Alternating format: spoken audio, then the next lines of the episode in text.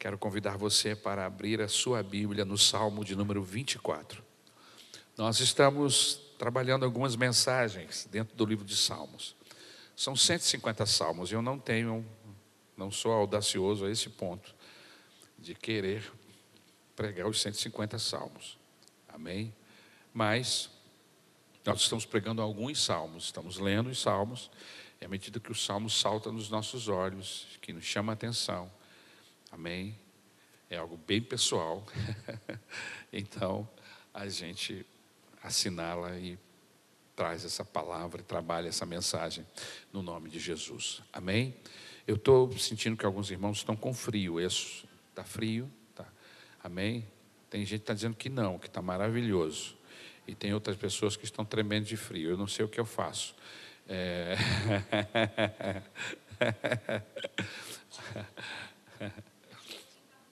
É, é, seria bom. seria bom. É, todos acharam? Salmo de número 24. Versículo de número 1.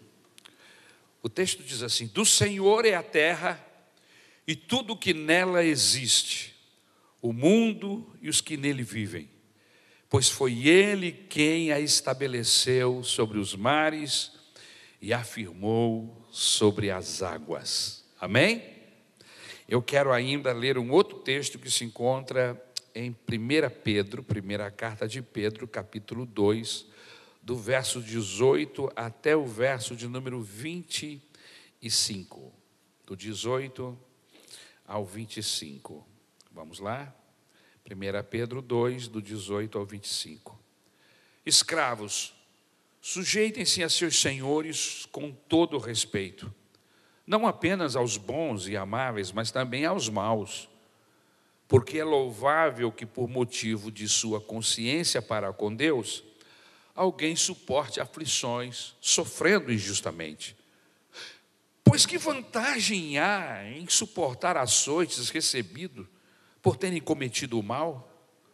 Mas se vocês suportam o sofrimento por terem feito o bem, isso é louvável diante de Deus. Para isso vocês foram chamados, pois também Cristo sofreu no lugar de vocês, deixando exemplo para que sigam os seus passos. E não cometeu pecado algum e nenhum engano foi encontrado em sua boca. Quando insultado, não revidava. Quando sofria, não fazia ameaças, mas entregava-se àquele que julga com justiça. Ele mesmo levou em seu corpo os nossos pecados sobre o madeiro, a fim de que morrêssemos para os pecados e vivêssemos para a justiça. Por suas feridas vocês foram curados pois vocês eram como ovelhas desgarradas, mas agora se converteram ao pastor e bispo de suas almas. Amém? Aleluia, louvado seja o nome do Senhor. Eu queria falar esta noite, baseado no livro de Salmos, no versículo 1, capítulo 24 e versículo de número 1, eu queria falar sobre mordomia. E eu não poderia deixar escapar esse primeiro versículo do Salmo que nós acabamos de ler, que eu vou repetir agora. Amém? Que diz: Do Senhor é a terra e tudo que nela existe, o mundo e os que nele vivem, pois foi Ele quem a estabeleceu sobre os mares e afirmou sobre as águas.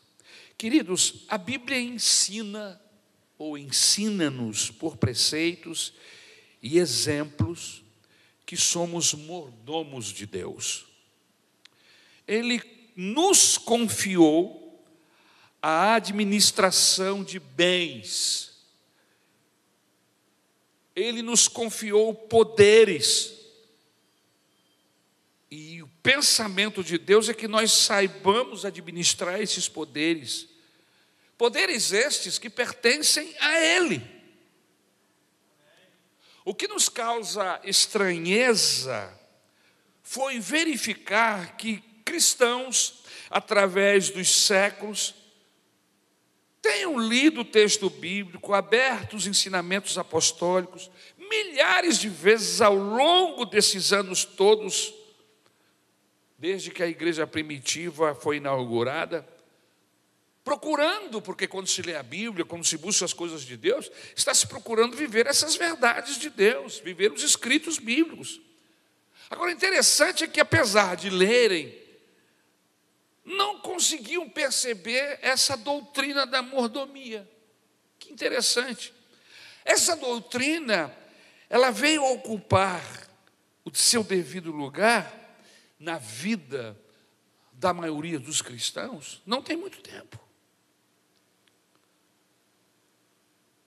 Somente nos últimos decênios é que se vem dando maior ênfase ao estudo da mordomia. E quando nós passamos pelo Salmo de número 24, eu entendi que seria uma boa oportunidade para nós trabalharmos esse tema baseado no Salmo de número 24. Qual o significado desta palavra, mordomia? A palavra mordomia tem um significado profundo para a, a vida cristã. Dizer a você, crente, que você é um mordomo de Deus, nem sempre irá nos despertar para os contáveis privilégios e responsabilidades dessa função. Somos mordomos de Deus. Mas, como é um, um tema, muitas vezes, um tema pouco abordado, melhor dizendo, né? deveria ser mais trabalhado nas, nas nossas igrejas, nos temas de mensagem, como ele é pouco abordado, muita gente não consegue entender essa questão da mordomia bíblica. Então, a definição da palavra mordomo é: mordomo quer dizer literalmente econômo, isto é, aquele que é incumbido da direção da casa, ou seja, o administrador aquela pessoa a quem é entregue tudo quando, quanto o Senhor possui, para ser cuidado e desenvolvido. Dentro dessa nova linguagem de hoje, quando nós falamos de mordomia, a gente pensa em privilégios. Fulano arrumou agora um emprego que ele tem uma mordomia. Ah. Ou seja, tem vantagens os nossos políticos gozam de uma mordomia sem igual. Algumas frases são colocadas assim e são verdadeiras. são privilégios, né? de porque exercem esse cargo político, eles têm uma série de privilégios de mordomia. E aí, algumas pessoas, usando esse entendimento mais popular, principalmente no Brasil, não é verdade? Das mordomias políticas e acham que quando nós falamos de mordomia cristã, nós estamos falando de privilégios cristãos. Não. A mordomia cristã não, cristã não tem nada a ver com a palavra mordomia ligado a políticos, a empregos, a circunstâncias atuais, absolutamente. Mas como diz aqui a definição, mordomo é aquele que é incumbido da direção da casa é aquele que é o administrador, é aquela pessoa que é entregue tudo quanto o Senhor possui, o seu Senhor possui, para ser cuidado e para ser desenvolvido. É aquele a quem o Senhor incumbe o governo daquilo que lhe é mais precioso, biblicamente falando. Não só terras, não só dinheiro, não só joias e bens materiais em geral, mas também o cuidado de pessoas. Como bom mordomo que sou, Deus me entregou esposa e filhos. E olhando para a mordomia cristã, eu tenho responsabilidade diante de Deus de cuidar da minha esposa e cuidar dos meus filhos. E a recíproca também é verdadeira a minha esposa tem diante de Deus a responsabilidade de cuidar de mim como seu marido e cuidar dos nossos filhos. E também os filhos têm essa responsabilidade diante de Deus, já que eles têm seus pais, Deus colocou é, pessoas para serem seus pais, e quando esses deixam de cuidar e precisam ser cuidados, esses filhos têm essa responsabilidade bíblica de cuidar também dos seus pais, porque um dia foram cuidados. Então veja, meu Senhor, que, meus irmãos, que não é uma questão de, de, possuir dinheiro, joias ou bens materiais, mas esse cuidado, essa responsabilidade também é de pessoas. A reputação, eu tenho uma responsabilidade diante de Deus de ter uma boa reputação para não envergonhar o Evangelho ou o nome do meu Senhor, no qual eu sirvo, eu preciso ser responsável com a minha reputação e com a reputação do meu Senhor. Porque se eu chego em qualquer lugar e digo que eu sou um servo do Senhor, as pessoas olham para mim diferente e esperam de mim ações que me liguem a este Senhor, que é o Senhor dos céus e da terra. Veja a responsabilidade de um mordomo, meus irmãos. Em segundo lugar, eu quero passar para vocês alguns exemplos bíblicos de mordomo na Bíblia Sagrada. Há dois exemplos bíblicos que nos ajudam a esclarecer o que vem a ser um mordomo. Primeiro, encontramos em Gênesis capítulo 24, versículo 2, o caso de Eliezer, que era servo de Abraão. O texto de Gênesis 24, 2 diz assim: Abraão disse ao mais antigo servo da sua casa, que governava tudo o que possuía: Põe a sua mão por baixo da minha coxa e faça um juramento. E o texto do versículo 3, 4, 5 diz que juramento foi esse. Abraão lhe incumbiu de buscar uma esposa para Isaac. Era uma tarefa dificílima. Como é que eu vou sair para buscar uma esposa para o filho do meu senhor, do meu patrão? Se eu não sei o gosto dele, eu não sei o que passa pela mente dele, quais são as expectativas que ele tem de uma moça, mas esse mordomo, ele não disse não ao seu senhor, porque a tarefa era difícil. Sabemos pelo texto bíblico que ele desempenhou essa função com muita maestria, com muita sabedoria, de forma a ter agradado o coração do seu velho senhor. Eu vou fazer uma pergunta agora ligado a esse texto e a isso que nós estamos falando. Será que Deus poderia depender de nós como Abraão dependeu do seu mordomo? Ele o fez jurar, ele jurou e saiu, arrumou as suas coisas e saiu em direção a, casa da família onde o Abraão havia lhe mandado, não busque qualquer mulher de qualquer origem, mas vá na casa dos meus parentes. Ele foi naquela direção, a única informação que ele tinha era essa. Será que Deus pode confiar a nós missões como confiou Abraão ao seu servo Eliezer? Agora, uma coisa interessante é que havia uma qualidade que distinguia Eliezer de todos os demais servos. Ele era um homem de oração. Ele só tinha uma direção, a casa dos parentes do meu Senhor. Mas quantos são? Será que há moças?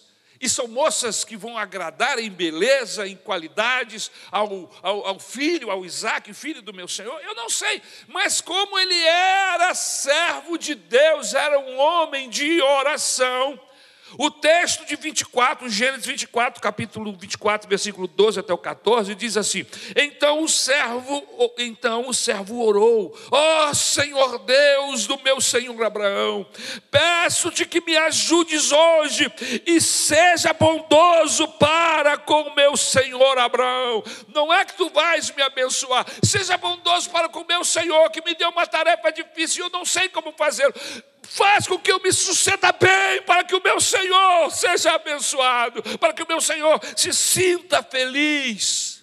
Olha que oração fantástica. Sabendo da sua falta de condição, sabendo da sua, é é, é, é, é, sua dificuldade, suas limitações nessa área, ele pede ajuda a Deus. E ele diz assim: Eis que estou ao pé da fonte de água e as filhas dos homens dessa cidade saem para tirar água. Concede, pois, que a moça a quem eu disser, incline o teu cântaro para que eu beba. E ela me responder: Beba, e darei ainda de beber aos seus camelos, seja a que designaste para o teu servo Isaque. E nisso verei que foste bondoso para com o meu Senhor. Aparentemente, sem a gente saber de alguns detalhes, a gente acha assim: ah, mas isso aí não é tão difícil. Existem pessoas que, que pedem sinais de Deus, mas são sinais muito rasos, sinais que qualquer qualquer circunstância pode nos enganar. Por exemplo, ah, Senhor, se é da tua vontade que o telefone toque agora, ah, vá conversar, fiado em outro lugar. Você está entendendo? O que, que esse homem fez?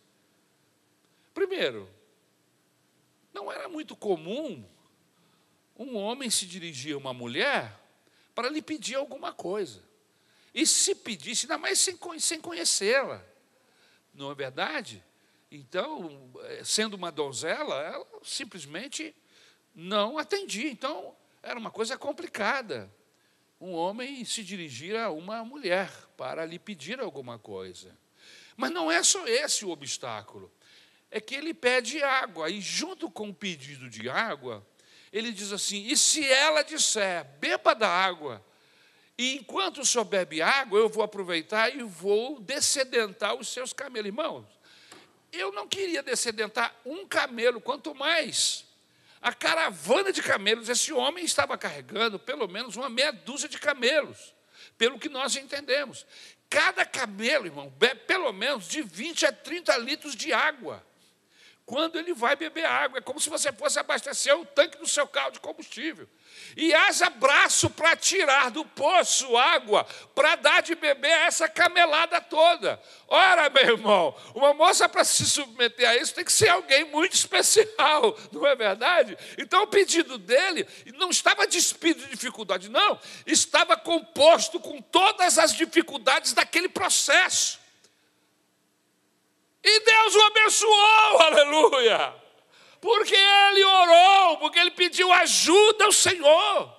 E ele obteve sucesso no seu projeto, na sua busca, porque ele era um servo que se distinguia dentre os demais. E qual era essa distinção? Ele tinha um espírito de oração, ele orava, ele falava com Deus. Que o Senhor Deus possa esta noite nos distinguir, porque somos íntimos dEle. Como servos do Senhor, somos íntimos e buscamos a Ele para desenvolver as nossas tarefas, para alcançar os nossos propósitos, para adorar ao nome dEle, aleluia, amém? Mas nós temos o segundo exemplo bíblico, que é o exemplo de José. Gênesis 39, de 4 a 6. Assim José achou favor diante dos olhos de seu dono e o servia. E ele pôs José por mordomo de sua casa e lhe passou as mãos tudo o que tinha. José, vocês se lembram de José, lá no Egito. Chegou e foi comprado como um escravo. E desde que Potifar o fez mordomo de sua casa e encarregado de tudo o que tinha, o Senhor abençoou a casa do egípcio por causa de José. A bênção do Senhor estava sobre tudo que tinha, tanto em casa como no campo. Potifar confiou tudo que tinha às mãos de José, de maneira que não se preocupava com nada, a não ser com o pão que comia. José tinha um belo porte e boa aparência. José era uma pessoa de confiança.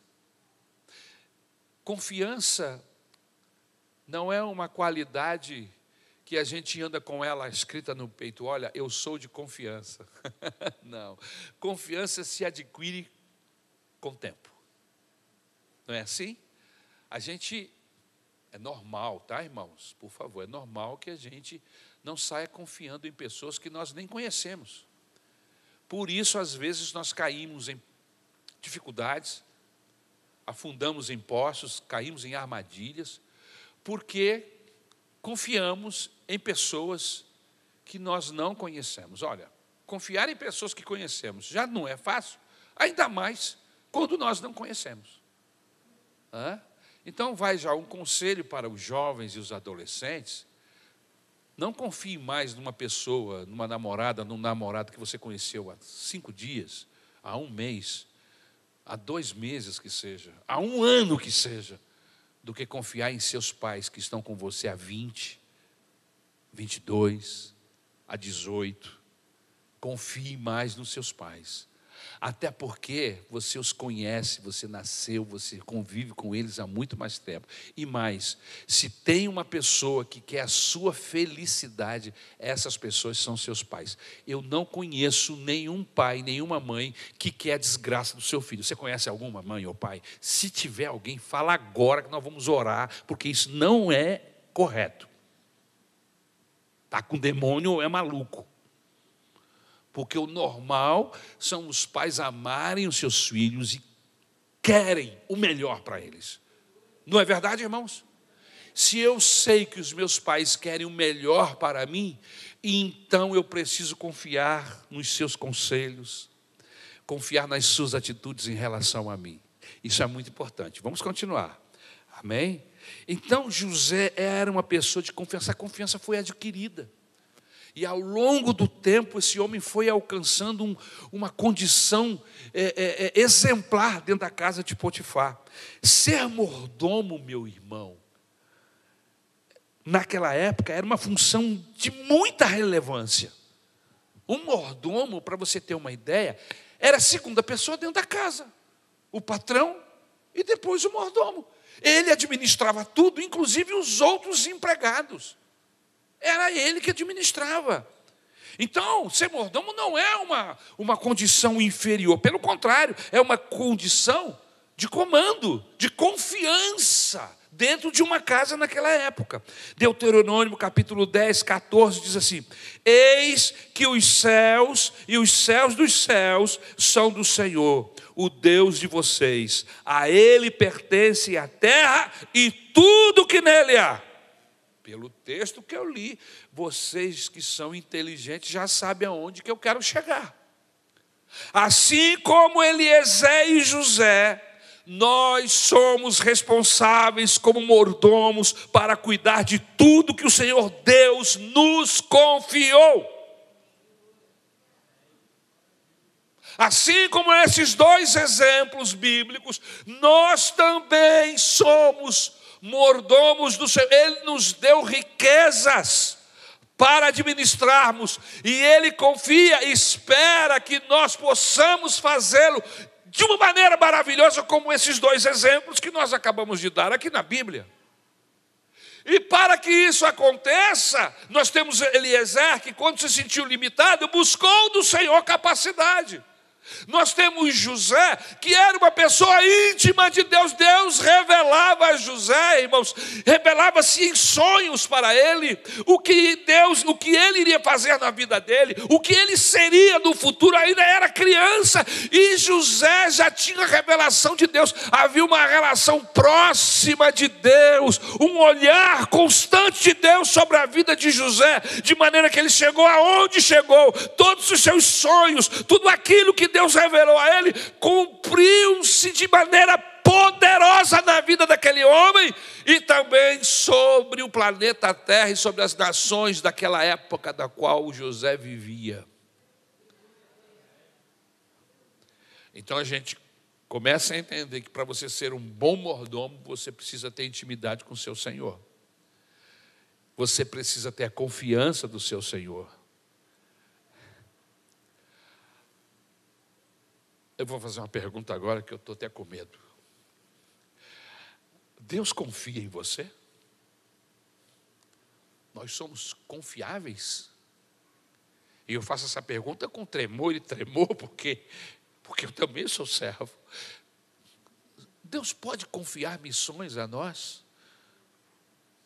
Projetos seus, pessoais, que Ele tem com a sua família, com a sua igreja, com o seu país, Deus pode confiar? É uma pergunta que quem deve responder é você, e que você saiba responder com, com sabedoria e com temor no seu coração. Terceiro exemplo bíblico.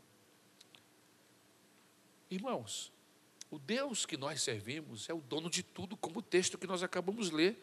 Do Senhor é os céus e a terra, e tudo que nela se contém. O mundo e os que nele habitam. Tudo é do Senhor. O universo pertence a Deus. O Salmo 24 já nos revela isso. Primeiro Crônicas, capítulo 29, versículo de 13 a 16, diz assim: Agora o nosso Deus, graças te damos e louvamos o teu glorioso nome. Porque quem sou eu? E quem é o meu povo para que pudéssemos dar voluntariamente estas coisas? porque tudo vem de ti e nós só damos o que vem das nossas ou que vem das tuas mãos, porque somos estrangeiros diante de ti e peregrinos como todos os nossos pais. Os nossos dias sobre a terra são como a sombra e não temos permanência. Senhor, nosso Deus, toda esta abundância que preparamos para edificar um templo ao teu santo nome, vem da tua mão e, e é toda tua. Essa oração é de Davi. Davi está entregando ao Senhor as ofertas que o povo havia trazido, sua oferta pessoal e a oferta de todo o povo, que eles tinham trazido para se construir o templo, se, erigir o templo. Isso nós lemos em 1 Crônicas, exatamente. O Salmo de número 50, versículos 10 e 12. Pois são meus todos os animais do bosque e o gado aos milhares, sobre as montanhas. Conheço todas as aves dos montes, e são meus todos os animais que vivem no campo. Se eu tivesse fome, não teria necessidade de dizê-lo a você, pois meu é o mundo e a sua plenitude. Deus está falando das suas propriedades, daquilo que lhe pertence.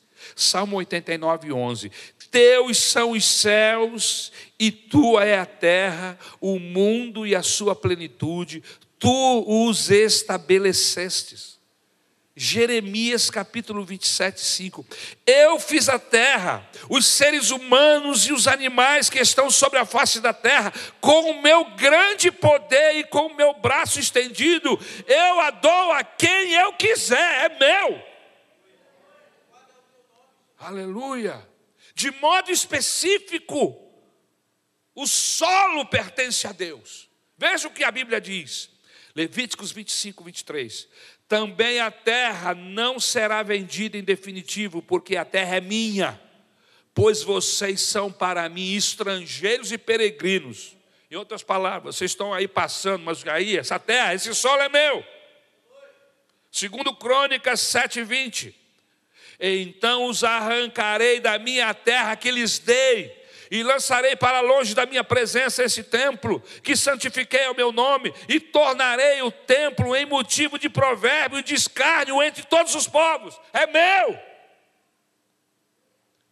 Você sabia que os minerais e tesouros também são do Senhor? Veja o que diz o Salmo 95, 5: Dele é o mar, pois ele o fez, obra de suas mãos os continentes. Salmo 146, versículo 6. Bem-aventurado aquele que tem o Deus de Jacó por seu auxílio, cuja esperança está no Senhor seu Deus, que fez os céus e a terra, o mar e tudo que neles há, e mantém para sempre a sua fidelidade. Ageu capítulo 2, versículo 8: Minha é a prata, meu é o ouro, diz o Senhor dos exércitos. Oséias capítulo 2, versículo 8. Ela não reconheceu que fui eu que lhe dei o trigo, o vinho e o azeite, fui eu que lhe multipliquei a prata e o ouro que eles usaram para Baal. Joel capítulo 3, versículo 5: Visto que vocês levaram a minha prata e o meu ouro e puseram as minhas joias preciosas nos meus templos, em seus templos, é Deus reclamando que eles estavam usando o ouro, a prata para fazer falsos deuses, fazer estátuas, erigindo é, é, é, entidades que não existiam. E aí Deus está revoltado. Como é que vocês estão usando aquilo que é meu para fazer adoração para um Deus que não existe? Veja a indignação de Deus. Mas não é só por aí, só aí, meu irmão. Ele é dono também de tudo que a terra produz. Veja, Gênesis capítulo 2 e versículo de número 9. Do solo o Senhor Deus fez brotar todo tipo de árvore agradáveis à vista e boas para alimento, e também a árvore da vida no meio do jardim e a árvore do conhecimento do bem e do mal. Salmo 104, versículo 4. Fazes a teus anjos ventos e a teus ministros labareda de fogo. Jeremias 5, 24. Em seu coração não dizem, temamos agora ao Senhor nosso Deus, que nos dá a seu tempo as chuvas, as primeiras e as últimas, e que nos reserva as semanas determinadas da colheita. Ele é o dono de tudo. Ele é o dono de toda a vida animal, Gênesis 1, 24. E Deus disse que a terra produza seres vivos conforme a sua espécie, animais domésticos, animais que rastejam e animais selvagens segundo a sua espécie, e assim aconteceu. Gênesis capítulo 9, versículo de 2 a 3. Todos os animais da terra e todas as aves dos céus terão medo e pavor de vocês.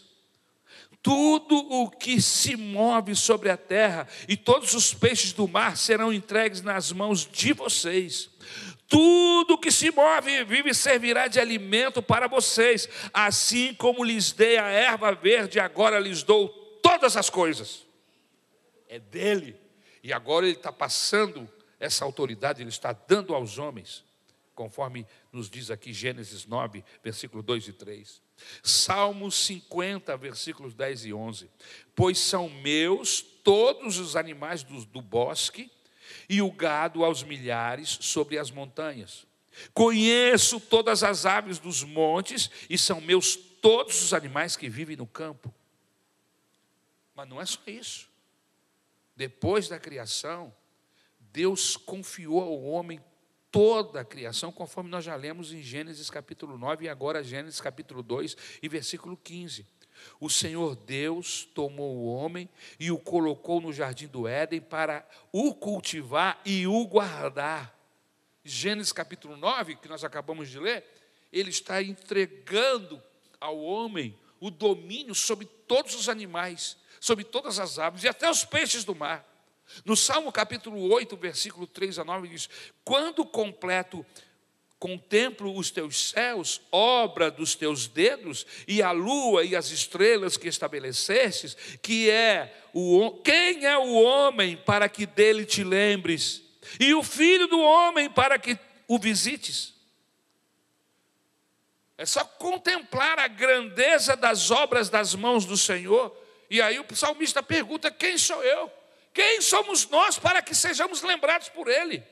Fizeste-o, no entanto, por um pouco menor do que Deus, e de glória e de honra o coroaste. Deste-lhes domínio sobre as obras da tua mão, e sobre os seus pés tudo lhe puseste.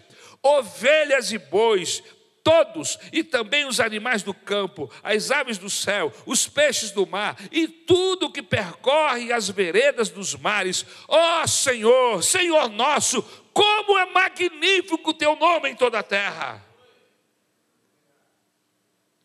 Deixe-me dizer uma verdade bíblica para você. Deus nunca entregou os títulos da terra para o homem, para Adão. Deus apenas o constituiu como mordomo. Tudo continua sendo dele. Ele não passou escritura para ninguém, é dele, foi ele que fez, é dele. Inclusive, eu queria te dizer uma coisa: você também é dele.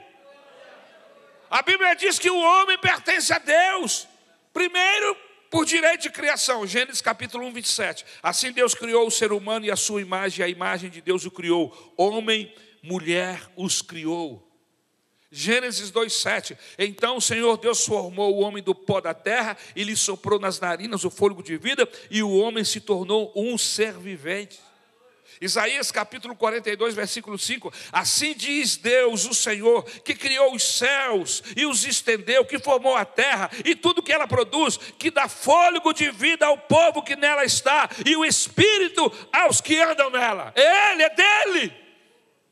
Isaías 43, versículos de 1 a 7. Mas agora assim diz o Senhor que o criou, ó Jacó, e que o formou, ó Israel. Não tenha medo, porque eu o remi, eu o chamei pelo seu nome. Você é meu. Quando você passar pelas águas, eu estarei com você. Quando passar pelos rios, eles não o submergirão. Quando passar pelo fogo, você não será queima, não se queimará. As chamas não atingirão, porque eu sou o Senhor, seu Deus, o Santo de Israel, o seu Salvador. Dei o Egito em resgate por você e a Etiópia e Seba para que você fosse meu, visto que você é precioso aos meus olhos e digno de honra, e porque eu amo, darei homens por você e povos em troca da sua vida. Não tenha medo, porque eu estarei com você. Trarei a sua descendência desde o Oriente e a juntarei desde o Ocidente. Direi ao norte: entregue, ao sul e ao sul, não os impeça de sair.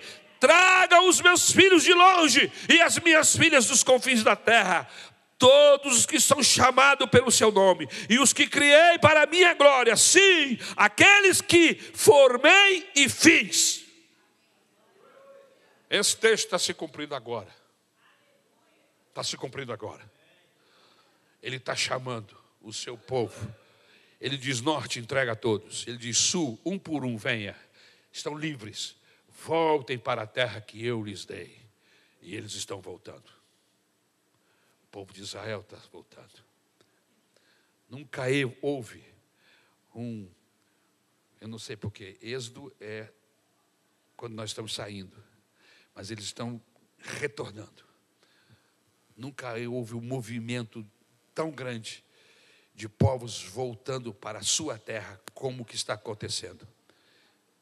Estão sendo repatriados? Sim, seria também uma boa expressão. Está se cumprindo. Ezequiel 18,4. Eis que todas as pessoas são minhas, assim como a pessoa do Pai também a pessoa do filho é minha. A pessoa que pecar, essa morrerá. É dele. O homem pertence a Deus por direito de preservação. Primeiro por direito de criação, depois por direito de preservação. Atos 14, de 15 a 17. Senhores, por que estão fazendo isso? Nós também somos seres humanos como vocês sujeito aos mesmos sentimentos e anunciamos o Evangelho a vocês, para que se convertam dessas coisas vãs ao Deus vivo, que fez o céu, a terra, o mar e tudo que neles há.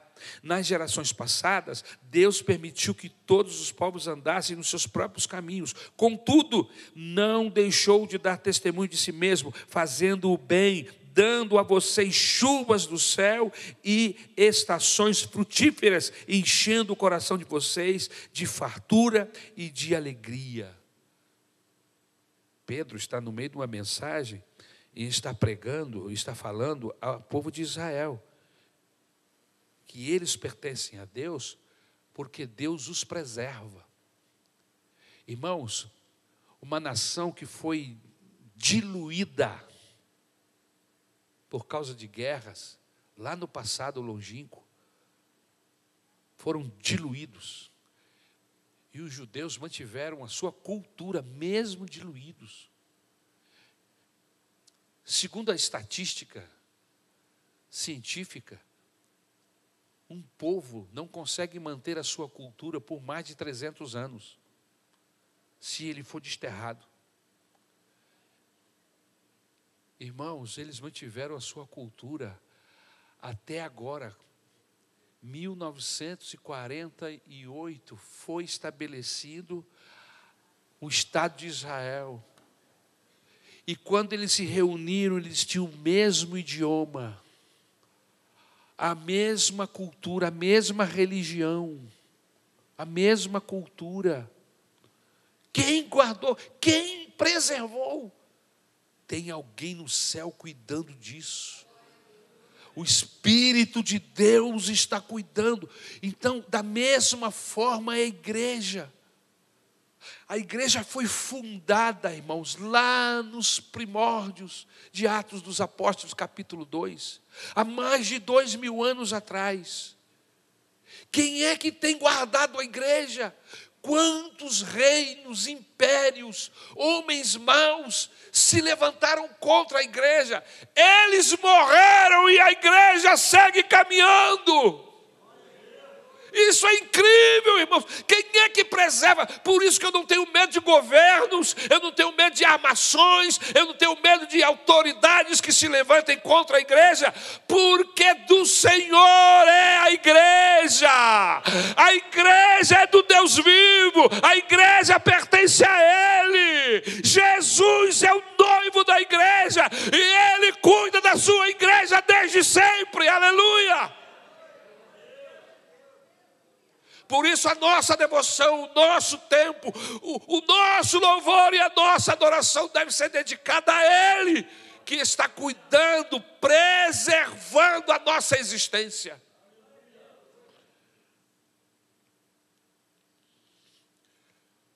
E a igreja é o único organismo que, quanto mais você tenta matar, mais ele cresce.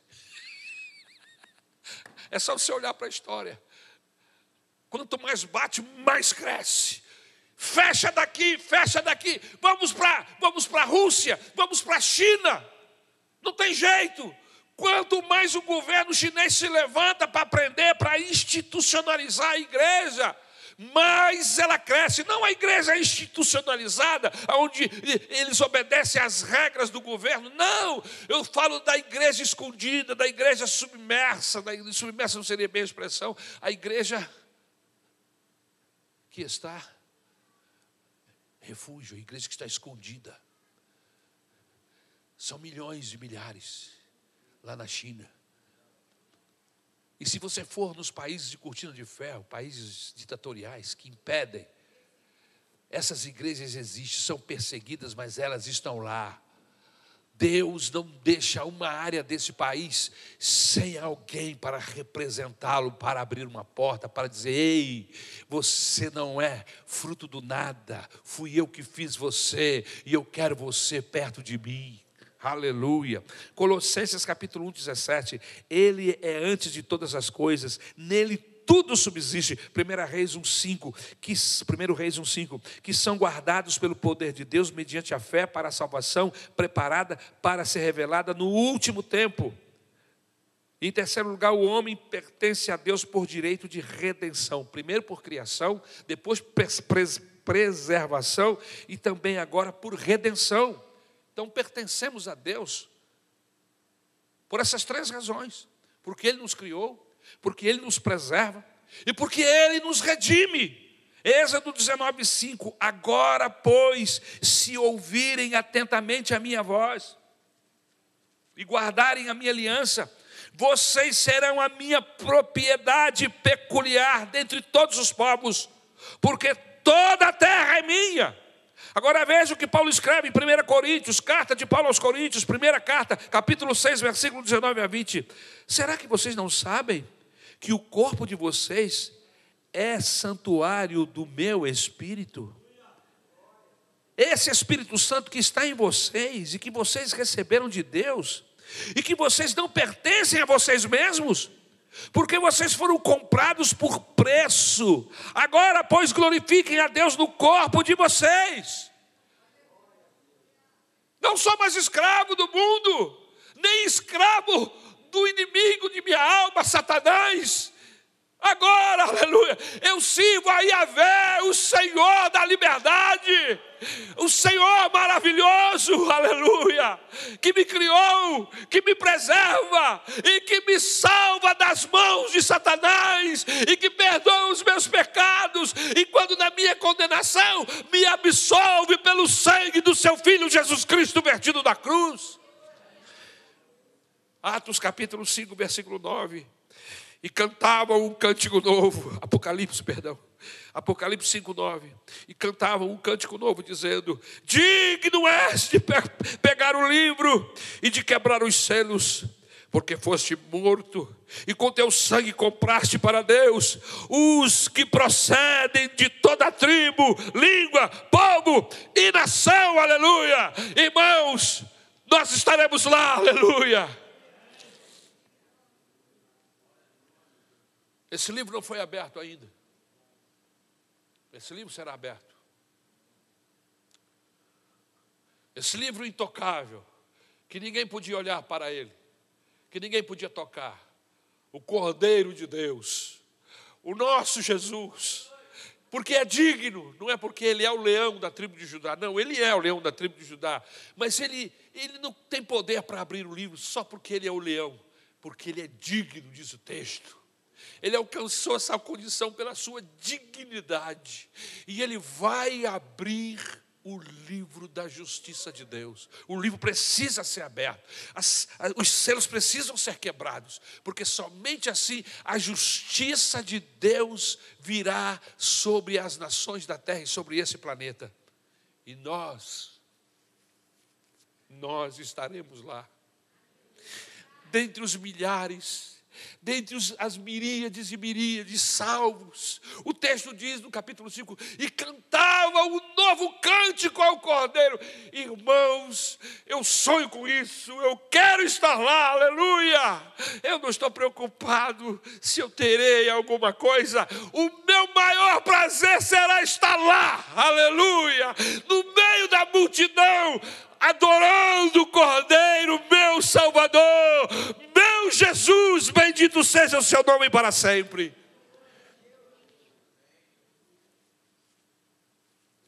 Por que, que eu estou gastando todo esse tempo falando do domínio de Deus, de quem é Ele e o que pertence a Ele? Por que, que eu gastei todo esse tempo falando da grandeza do Deus que nós servimos. Se é que servimos. Porque agora a gente começa a entrar justamente no que vem a ser mordomia. E o relógio não me permite ir adiante. E como mordomo do tempo, eu preciso administrar bem isso aqui. Por isso, eu vou terminar essa mensagem hoje para não forçarmos a barra do relógio, porque mesmo que eu continue até nove e meia, ainda não dará tempo. Então eu já tinha pensado. Mostramos a grandeza de Deus, o seu domínio, que é total. Irmão, você imagina? O texto bíblico diz que ele conhece cada estrela do firmamento e as chama pelo nome.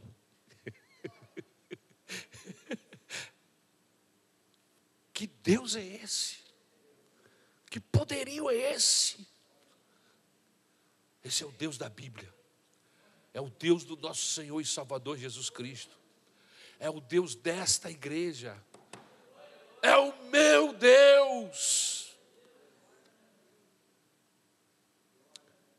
Irmãos, eu me sinto tão confortado, consolado, edificado, fortalecido por saber que alguém tão grande, tão poderoso, olhou para mim. Olhou para a minha miséria, para a minha desgraça, olhou para o começo da minha vida e para o fim. E por causa do seu amor, me chamou, o seu Espírito Santo me chamou, e eu estou falando de uma chamada que é uma chamada geral chamada para a salvação. Quantos aqui foram chamados para a salvação? É a maior e a principal chamada de todo homem chamada para a salvação. Eu fui chamado para ser salvo.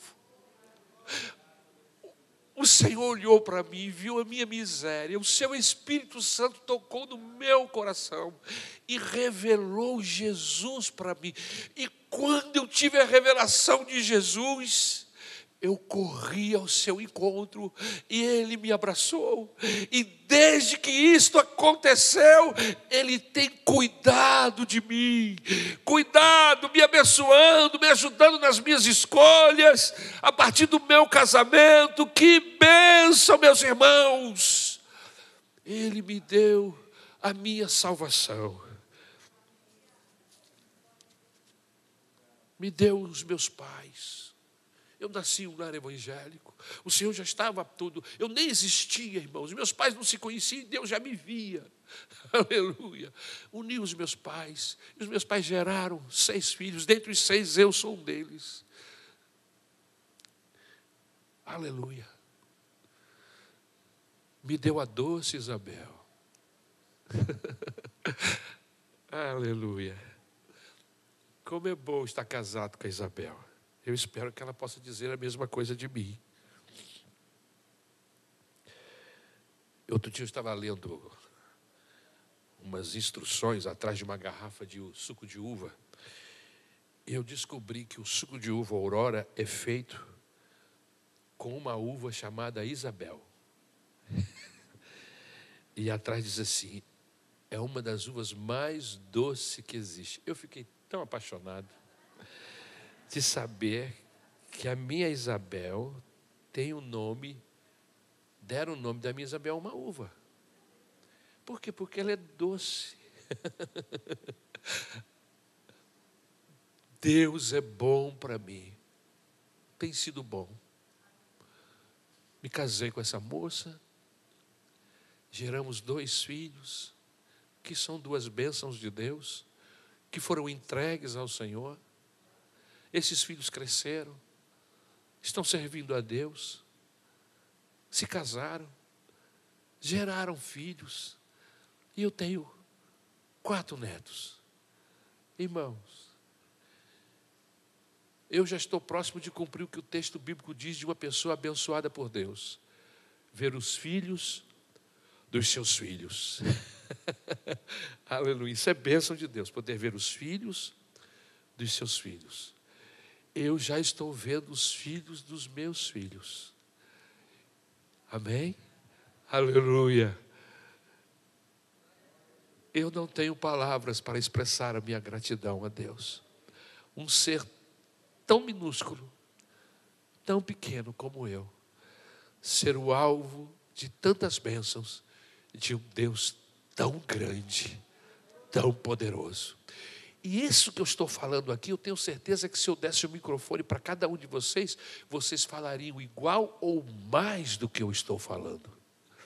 Porque vocês têm sido alvos das muitas e muitas bênçãos de Deus.